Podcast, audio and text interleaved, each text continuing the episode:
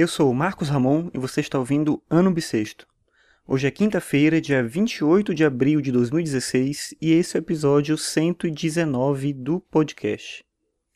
E hoje eu estava pensando em falar um pouco sobre a ideia do gosto. O que, é que significa possuir um gosto? Um gosto, sei lá, sobre qualquer coisa.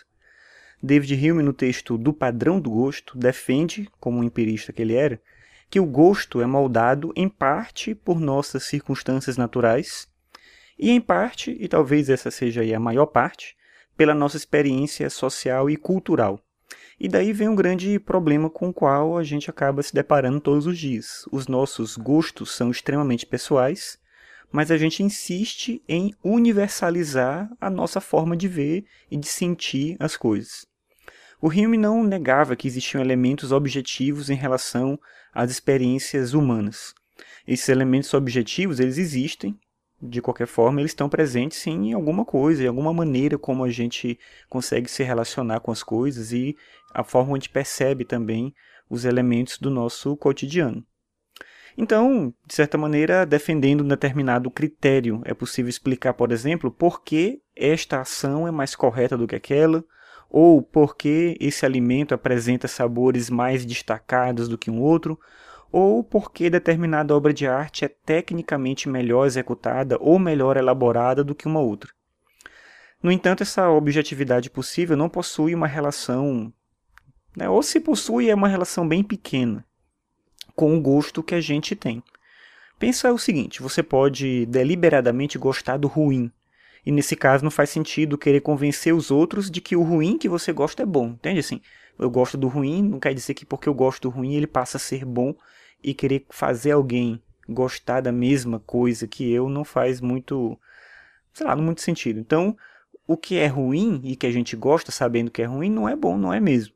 O ponto importante então é reconhecer que aquilo que é bem feito, bem executado correto, de acordo com determinados parâmetros, claro, não é necessariamente aquilo que a gente gosta. A gente pode gostar daquilo que é mal feito, daquilo que é mal executado e daquilo que não é o correto.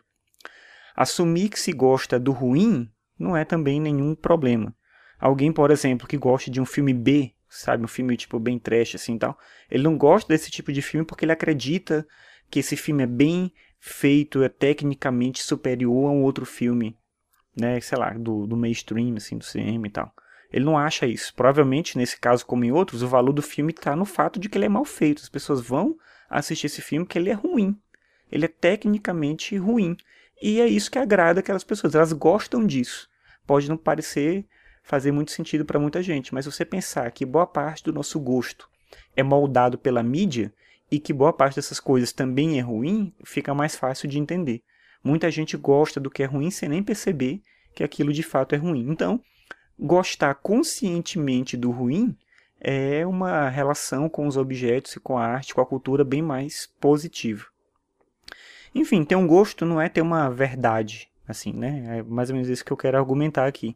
Mas compreender e apreciar as coisas de uma maneira específica, uma maneira que é única, que é só sua e que já basta justamente por isso.